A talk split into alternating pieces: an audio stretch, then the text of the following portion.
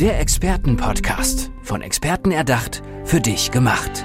Experten aus nahezu allen Bereichen des Lebens geben wertvolle Tipps, Anregungen und ihr geheimes Know-how weiter. Präzise, klar und direkt anwendbar. Von A wie Affiliate bis Z wie Zeitmanagement. Der Expertenpodcast macht dein Leben leichter. Hallo und herzlich willkommen zu unserem Experten-Podcast. Mir gegenüber sitzt eine wunderbare Expertin. Das ist die Michelle Suwang. Hallo Michelle, schön, dass du da bist. Hallo Ines, grüß dich. Michelle, wir möchten dich am Anfang natürlich erstmal ein bisschen näher kennenlernen. Deswegen wäre es toll, wenn du uns einmal erzählst, wer du bist und vor allem, was du so machst. Mhm, sehr gerne. Mein Name ist Michelle Suwang. Ähm, ich komme aus China und äh, lebe seit acht Jahren ungefähr in Deutschland. In meiner Arbeit helfe ich Menschen und Unternehmen, ihre Wirksamkeit zu steigern und ihre Performance zu hacken und letztendlich auch Erfolg zu erzielen durch Selbstführung. Hast du das schon in China gemacht oder hast du das erst in Deutschland begonnen mit dieser Arbeit? Ähm, ich würde sagen, das ist schon immer eine Leidenschaft für mich gewesen. Ähm, habe ich erstmal bei mir angefangen, äh, wenn ich meine Reise so zu, zurückschaue, was mich so begeistert und motiviert hat, immer wieder weiter zu gehen. Das war tatsächlich, mich selbst an die Grenze zu führen und immer wieder Neuen zu erfinden und mich selbst zu führen. Und ähm, heute arbeite ich als Unternehmensberaterin seit einigen Jahren und ich sehe auch in Unternehmen, dass fast 80 Prozent der Probleme, die sind auf Führungsprobleme oder Managementprobleme zurückzuführen. Und äh, die Manager, die führen, managen nicht wirklich. Sie treiben Mikropolitik oder Mikromanagement.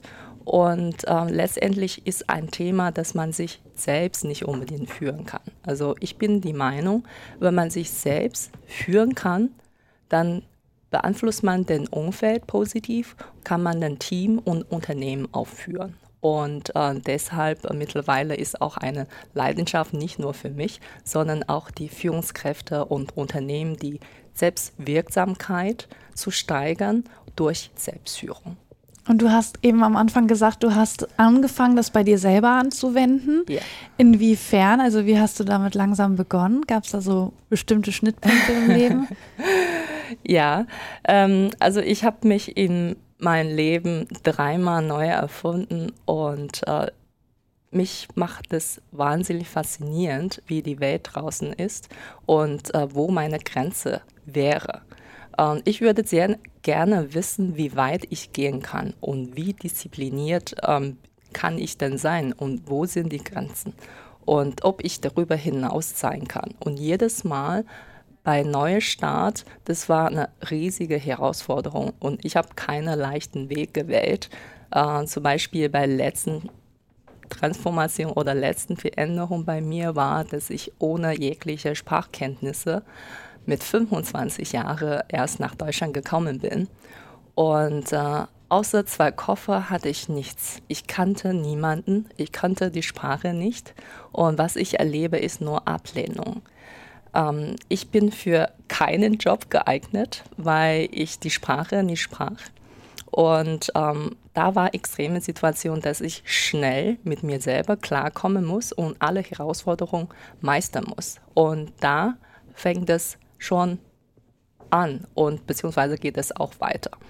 Und ähm, ich habe sehr viele äh, Inspirationen bekommen von den besten, also von den Westen, westlichen Best Practice, von den ähm, Best Practice von Osten, ähm, haben sehr viele Management, Führungstheorie damit auseinandergesetzt, äh, bei mir selber ausprobiert.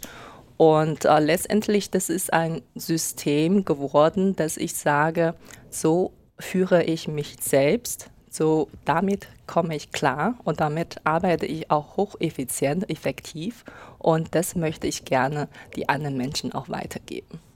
Und warum hast du das gemacht, dass du gesagt hast, obwohl ich die Sprache nicht kenne, gehe ich nach Deutschland, was ja super mutig ist, diesen Schritt zu wagen? Ähm, mich hat es immer fasziniert, in einem Land, die ich nicht kenne, das ich nicht kenne, zu leben und völlig von vorne, von Null zu beginnen. und äh, auch sprachlich. Ich finde, das ist nicht besonders herausfordernd, äh, wenn ich irgendwo hingehen würde, dass ich äh, mit Englisch durchkommen könnte, weil das wäre ja nicht unbedingt äh, diesen Nullstart. Ja, du hast die Herausforderung gebraucht. Ja, das bin ich, das war ich und äh, das würde ich auch weiter so sein.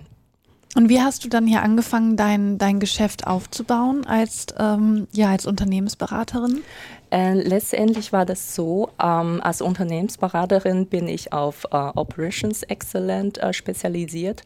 Das heißt, ähm, ich gehe in Unternehmen rein und schaue den Performance, die Produktivität ein und optimiere die Prozesse und damit sie produktiver werden, dass, damit äh, das Performance passt und die Menschen geschult, gecoacht werden und ähm, Transformationsprozesse zu begleiten. Aber merke ich letztendlich, dahinter steckt Menschen. Egal wie ich Prozesse optimiere, wenn die Menschen das nicht akzeptieren, wenn die Menschen nicht mitgehen und ihre Mindset nicht umwandeln, dann wird es auch nicht klappen. Und von daher verbringe ich die meisten der Zeit in solche Transformationsprojekte eigentlich mit Coaching, Unterhaltung und äh, mit den Mitarbeitern und Führungskräften. Und ähm, sehr häufig ähm, bekomme ich die Frage gestellt, hey, wie machst du das, Michelle? Ähm, du hast innerhalb von so kürzester Zeit äh, die Sprache gelernt, du hast äh, Maschinenbau studiert, du hast äh, als, äh, als Maschinenbauingenieur in der Forschung angefangen und du dozierst nebenbei und du coachst Menschen. Ähm, du machst auch noch Sport, du liest auch noch. Wie kriegst du das hin? Ähm, wie, wie koordinierst du die Zeit? Hast, hast du nicht nur 24 Stunden? Und dann merke ich, ähm, wahrscheinlich hatte ich etwas oder habe ich etwas, das die anderen Menschen auch brauchen. Und äh, so hat es angefangen. Ähm, in meine Beratungsprojekte habe ich angefangen, auch meine Selbstführungsmethoden oder Systeme weiterzugeben. Und ich merke das, die Menschen sind unheimlich dankbar, weil die sind lange in diesem Hamsterrad gewesen. Sie arbeiten immer härter, immer mehr und sie haben kaum noch Zeit mehr, um durchzuatmen. Und ähm, das haben die gut getan. Was sind und das? So habe ich angefangen. Was sind das für Unternehmer, die auf dich zukommen? Mit was für Problemen kommen die meistens auf dich zu, wenn die um, deine ähm, Hilfe brauchen? Meistens sind, ähm, dass die Unternehmen, ähm, also die Teams nicht besonders motiviert sind und Teams halt nicht unbedingt da sind. Also das ist eigentlich keine Teams, das sind einfach nur Gruppen. Die Kommunikation fließt nicht unbedingt gut und die Motivation ist nicht besonders hoch und äh, Produktivität sowieso nicht. Und äh, zu einem. Und zu anderen sind auch Führungskräfte oder auch junge Menschen, die etwas bewegen möchte, etwas reißen möchte und die aus sich etwas rausholen möchte. Und sie sagen, eigentlich kann ich mehr, ich spüre das und ich weiß das, ich weiß aber nicht genau wie. Ich hätte gerne so Mindset, Toolset und Skillset, also nicht nur mein Kopf, mein Gedanken so auszurichten für Hochleistung, sondern auch konkrete Skills, ähm, Systeme in die Hand zu bekommen. Und deshalb die zwei Gruppen, also Unternehmen für eigene Teams, Führungsteams oder Führungskräfte oder ähm, Privatpersonen, ähm, die etwas mehr leisten können. Und äh, gleichzeitig, ähm, ich helfe Unternehmen genauso wie auch, dass ich äh, seit einigen Jahren schon mache, mhm. äh, die Selbstwirksamkeit von Unternehmen auch zu steigern. Und ähm, zum Beispiel die zum Beispiel, wenn ähm, die chinesischen Investoren einen neuen Unternehmen in Deutschland übernehmen möchte, äh, sie wissen nicht unbedingt, äh, wie gut das Unternehmen funktioniert und ähm, wie die Menschen arbeiten, wie produktiv oder wie profitabel die Unternehmen sind. Und äh, da helfe ich die Investoren auch dabei, die Unternehmen erstmal durchzuleuchten. Ja. Wie profitabel sind die, wie effizient sind die Prozesse, haben sie überhaupt Systeme wie zum Beispiel Führungsmanagementsysteme oder auch Quali Qualitätsmanagementsysteme. Ähm, und dann im zweiten Schritt diesen auch zu optimieren und ähm, letztendlich Menschengruppen selbst zu führen, also durch Selbstführung die Wirksamkeit zu steigern und Unternehmen die Wirksamkeit zu steigern. Und was, wenn du diese Unternehmen durchleuchtest, was fällt dir da meistens auf? Also wo, woran hapert es dann öfter, wo du denkst, okay, da, da müsste noch ein bisschen nachgeholfen werden? Ja, ähm, über 50 Prozent liegt es an Führung. Also die Menschen sind nicht besonders motiviert, weil die Führung hat ja, wie soll ich sagen, ihren Job nicht ordentlich gemacht. Ähm, die haben Informationen zurückgehalten. Wenn irgendwas in Unternehmen verändert werden soll, haben sie nicht rechtzeitig mit den Mitarbeitern kommuniziert und haben nicht geklärt, warum machen wir das. Und deshalb Mitarbeiter denken, ja, das ist schon wieder so ein Projekt, ja, irgendwann wird es schon vorbei sein. Wir machen sowieso wie früher. Mhm. Und deshalb haben so viele Transformationsprojekte nicht funktioniert. Und das ist ein großer Teil, wo Unternehmen Nachholbedarf haben. Und zweitens ist tatsächlich ähm, die harte Prozesse. Also da gibt es sehr viel Luft nach oben. Ähm, wir schauen immer von, bei den Prozessen nach Verschwendungen, nach ähm, ähm Unterbrechungen. Also am besten Verschwendung frei, wertschöpfend und ohne Unterbrechung. Und ähm, aus der Finanzsicht äh, die Zahlen, Daten, Fakten zu sehen. Und äh, bei meisten Unternehmen ist da gibt es noch sehr viel Luft nach oben. Du hast gesagt, in Bezug auf Best Practice bringst du beide Seiten mit, also die, die Seite aus Ost und die Seite aus West. Wie unterscheidet sich das? Was sind da die größten Unterschiede? Was macht West aus, was macht Ost aus? Ähm, die Frage kriege ich auch äh, sehr das häufig ich. gestellt. Ja, weil es auch interessant ist. Ja, äh, ich glaube, im Westen, man hat, ähm, man ist sehr neugierig ähm, auf, äh, was im Osten passiert äh, oder was war die Geschichte und Philosophie und Strategien und was jetzt ist. Ähm, sie haben aber zum Teil auch äh, eine falsche oder ja, zum Teil ein falsches Bild von, von Osten. Ähm, was ein großer Unterschied ausmacht, ist die Mentalität. Die manche sagen, ja, die Chinesen sind viel fleißiger, sind viel verbissener, die sind hungriger. Ja, das stimmt. Aber das steckt in der Mentalität und die sind gleichzeitig aber auch flexibel und agiler und anpassungsfähig. Ähm, bei uns ist dann häufig so, dass man 100 Jahre Plan macht oder 10 Jahre Plan macht, aber wohl zu wissen, ich halte nicht 100 Prozent dran, mhm. weil die Zeit so dynamisch ist und weil jederzeit äh, etwas passieren kann. Und ähm, deshalb behalte ich die Flexibilität, aber gleichzeitig habe ich einen Leuchtturm da oben, habe ich einen Nordstern da oben, weiß ich, wo ich langfristig hin muss. Und das ist ein erste Unterschied, was ich in Osten und Westen als Unterschied feststelle. Hier denkt man eher kurzfristig, mittelfristig und auf die Leistung oder Individu Individualität fokussiert. Ähm, in Osten zählt eher die Gruppendynamik, zählt eher die äh, Dynamik der ganzen gesamten Gesellschaft. Also Gruppe zählt nicht mhm. jeder Individuum, sondern diesen Zusammenhalt. Und ich denke, das ist dann auch ein, eine Sache, was, ähm, was ausmacht. Ähm, drittens, ähm, China, wenn ich von Osten spreche, äh, spreche von China, Japan und Korea, ähm, haben sehr lange Geschichte. Und äh, die alten Schätze, die gelten zu 80 Prozent, würde ich behaupten, dass heute immer noch. Zum Beispiel die Theorie von äh, von den verschiedenen Gedankenschu äh, Gedenkenschule wie Konfuzius und Mencius und die ähm, Strategien. Ähm, die sind wahre Schätze, die in dieser Gesellschaft geschätzt wird und heute auch äh, in der Wirtschaft hoch und runter angewendet wird. Und äh, das fand ich hochspannend und deshalb äh, baue ich auch ein in mein System zu sagen, hey, ich kann operativ unheimlich effektiv, effizient ähm, sein. Aber wie orientiere ich mich langfristig, strategisch? Ja. Mit wem spiele ich? Wer sind die wesentlichen Stakeholder? Wie kombiniere ich die Kräfte, die Ressourcen von anderen Menschen, die ich eventuell nicht habe?